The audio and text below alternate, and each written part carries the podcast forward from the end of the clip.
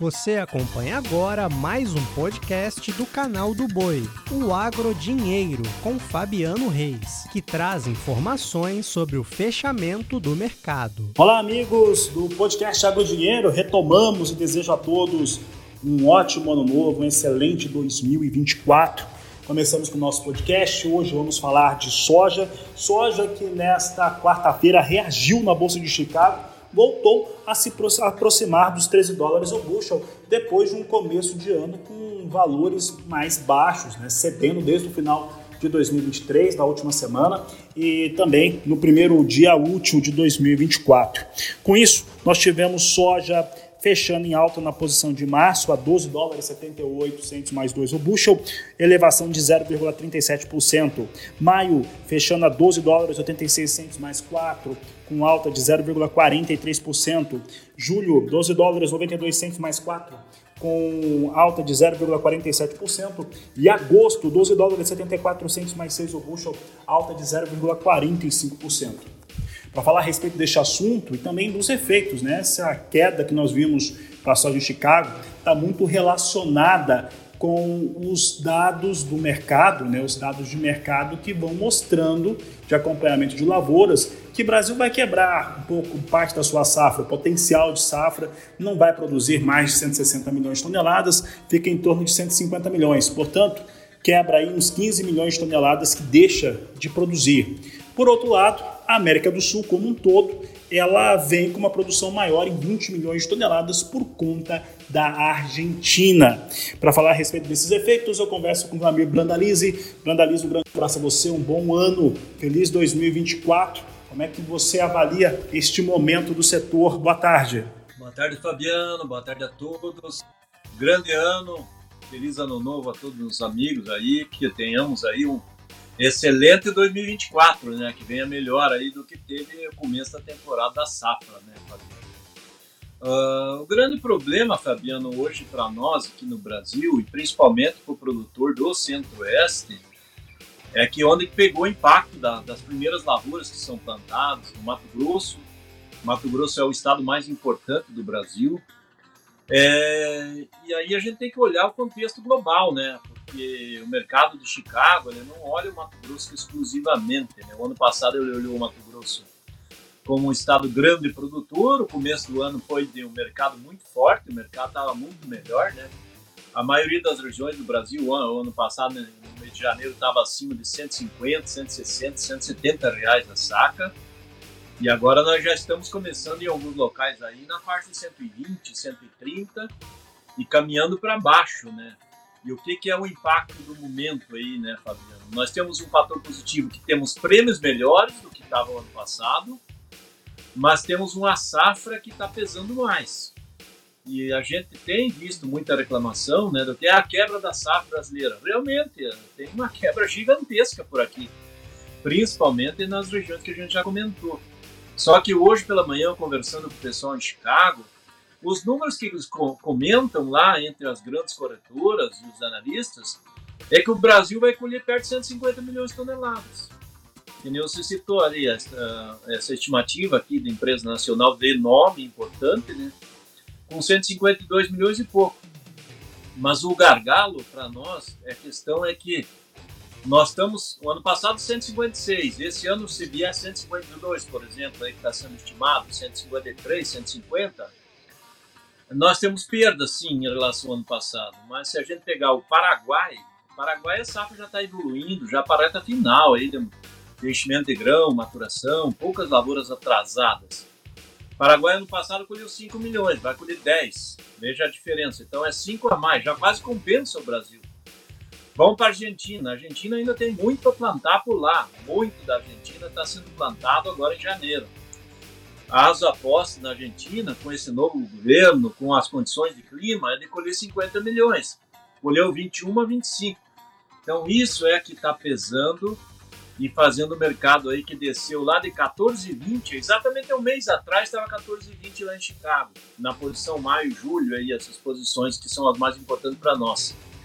Hoje o mercado já baixou de 13 e agora nós estamos com suporte de 12,5. Para entendimento, o 12,5 está bem bem forte como suporte. Mas é um alinhamento do mercado agora com a chegada da safra para essa linha da baixa aí, sim. E é ruim para o produtor, né? Que a maioria dos produtores não se prepararam com vendas antecipadas e vão precisar vender agora na colheita, né, Fabiano? Isso a gente já vem falando há meses, né? Para não deixar de, de se posicionar para vender no mês de fevereiro, março e abril, que são meses de muita oferta. Isso vai pressionar. E começou, né? Tá pressionando, né? E, Brandalize, é, nós tivemos alguns anos, eu vou citar aqui 2020, 2021, é, talvez 22 também, mas 2020 2021, mas tivemos preços mais interessantes no decorrer da safra, da campanha, por questões é, que apareceram, que foram, vou colocar, extra-campo e extra-mercado, que fizeram com que a demanda ficasse maior, até porque a gente vivia um mundo completamente diferente em relação à pandemia, também a oferta e demanda pelos alimentos. O que nós vimos no ano passado e também no retrasado, agora pensando em 22 e 23, é que o produtor aguardou, perdeu, principalmente no ano passado, perdeu a oportunidade de vender por preços melhores, por valores um pouco mais altos, e a, esperando que o preço subisse, e não foi o que aconteceu. Né? Nós tivemos, inclusive, um recuo. Porque, tradicionalmente, vender durante a, a colheita da safra, se não acontecer nada extraordinário, costuma ser uma, um fator de impacto negativo. Por que, que o produtor brasileiro não conseguiu ou não quis travar esses negócios? Olha, Fabiano, tem um importante aí que o produtor ainda tem em mente, porque nós tivemos momentos espetaculares para a soja, né? Que no ano passado nós chegamos a mais de 40 dólares no porto, né? Chegamos a trabalhar, aliás, no ano passado, não, ano retrasado. Nós chegamos a trabalhar na faixa de 200, 210 reais nos portos. Chegou em alguns locais no interior, chegou a dar 200 reais. Então, aquela mentalidade do produtor, que até a gente brincava na época, isso já faz um ano e pouco, né?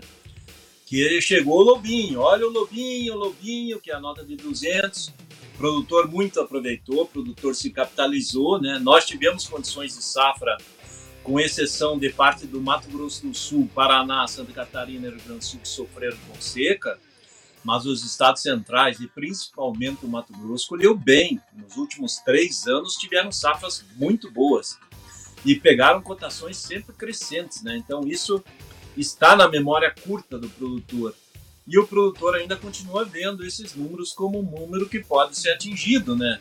Só que hoje nós temos uma realidade diferente. Não temos a pandemia mundial que está fazendo aquela compra agressiva da China, que nem comprava antes a qualquer valor, pagava prêmios cada vez maiores, né? Chegou a pagar prêmio de 230 pontos positivos aqui no Porto Brasileiro. Agora eles estão numa posição um pouco mais confortável, né? Então, essa situação acaba pesando bastante, né? E esse ano também temos que levar em consideração que os americanos estão vendendo soja, milho com prêmios menores do que efetivamente no ano passado por causa do problema que tem no canal do Panamá e no canal de Suez, né? Então acaba ficando competitivo os grãos americanos com prêmios mais baratos. E como a China não tem uma necessidade, nós estamos sempre falando China porque é o maior comprador do mundo, né? Leva ao maior volume da soja. Ela não tem uma necessidade de levar grandes volumes, então mesmo que ela compre uma soja americana que demora aí duas, três semanas, às vezes um mês a mais para chegar, ela tem esse período de, de trânsito no, no, no, mar como um período de armazenagem. Isso o produtor brasileiro ele não consegue ver. O chinês compra nos Estados Unidos, o armazém fica no navio por um mês a mais, vai chegar na China. A China também está meio estrangulada com seus portos lá, né? Porque ela tem uma capacidade de, de, de, logística dos portos também já muito perto do limite deles, né? Eles estão importando muito mais alimentos do que importavam, né? Se a gente comparar em 2018, a China importava 85 milhões de toneladas de grãos. 2023, ela deve ter fechado aí perto de 150 milhões de toneladas de grãos. E os portos chineses também estão lotados. Então, tudo isso acaba pesando e acaba pesando para eles não serem agressivos até no mercado de Chicago. Né? O mercado de Chicago hoje está tá operando nesse começo de ano mais técnico de investidor do que de comprador, consumidor ou de fundamentos. Então, e para nós em treino, início de colheita e colheita em grande parte antecipado pelo clima, não é nada bom para o produtor, né? Porque a gente já está vendo cotações caindo. Essa semana é o começo da temporada, as cotações recuaram, média cinco reais aí nos balcões e ainda tende a cair mais. Isso é uma pena a gente comunicar para o produtor, mas a tendência nesse momento é de cair mais, porque nós não temos visto aí aquele outro fator que forma valor da soja, que é o dólar subir. O dólar deu uma começar, começou ontem, deu uma pressionada para cima, hoje já está acomodado. Então é uma situação complicada e tudo indica que nós vamos avançar aí na colheita e vem mais pressão, né? Porque os armazéns no interior ainda tem muita soja, tem muito milho. O pessoal vai pressionar o produtor para liquidar isso aí, para liberar armazém. E tudo isso não é nada favorável nesse começo de safra. Só que a cotação já caiu bastante. Vai cair um pouco mais, vai, mas também não vai derreter que o produtor vai vender abaixo do custo, não. Eu acredito que uma queda aí talvez no máximo de 5 a 8, 10% do que está hoje, para depois acomodar e tentar depois da safra aquela reação típica que passou o pico da safra, o mercado começa a melhorar aos poucos, como a gente está vendo os prêmios, né? Prêmios ainda estão bons em janeiro, cai bastante, já cai em fevereiro, cai mais em março e abril. Depois de maio e junho começam a melhorar e quando chega em julho e agosto já são positivos. Né?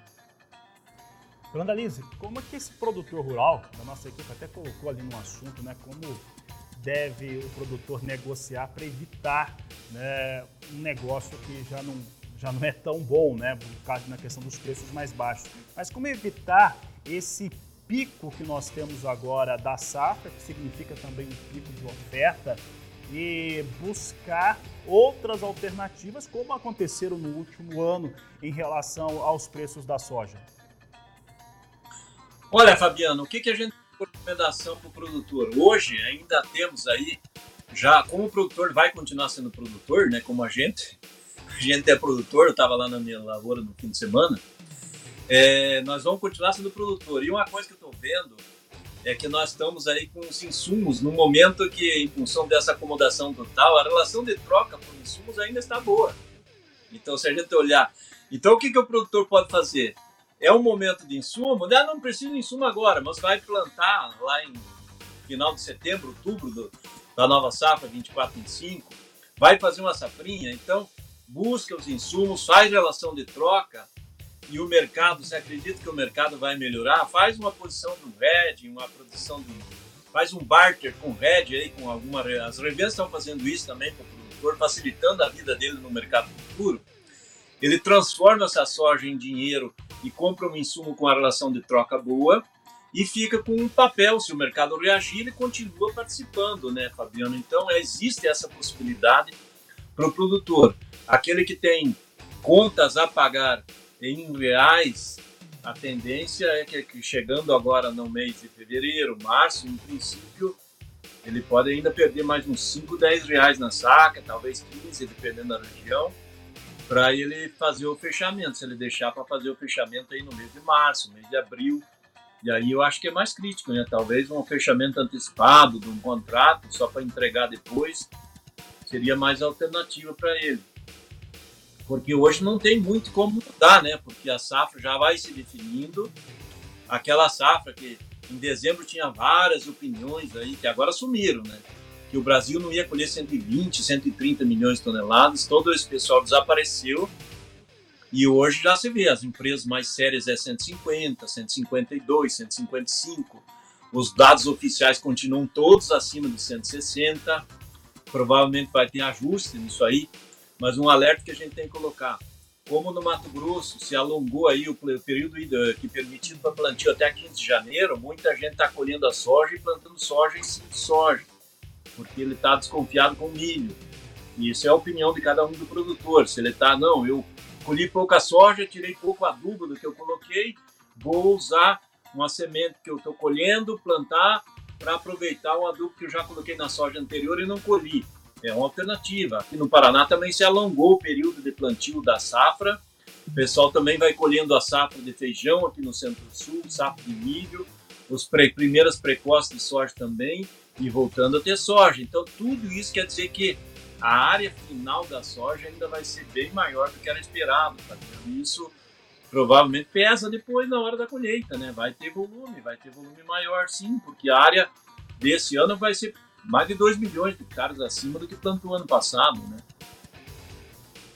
Brandalice, rapidamente para encerrarmos, o Douglas Zanlucci, do interior do Paraná, que é Arapongas, né? Arapongas, presumo que seja Paraná, ele pergunta o seguinte, qual que é o preço que nós devemos ver para a soja na Bolsa de Chicago? Como o que seria hoje o pleito aí para o produtor para ter um valor equilibrado aqui no Brasil? Olha, Fabiano, a gente recomendou que o produtor aí no, até no mês de dezembro, se ele conseguisse acima de 13,70 em Chicago, já era uma cotação boa. Quando ele chegou a 14,20, a gente sempre brinca que é o cavalinho encilhado passou. Né? Só que hoje ele não consegue imaginar esse 14,20 na condição que está vindo a safra da América do Sul. Ele pode voltar lá no meio do ano para frente se tiver um problema grave nos Estados Unidos. Mas no curto prazo ele não, não aparece ele, no radar essa situação.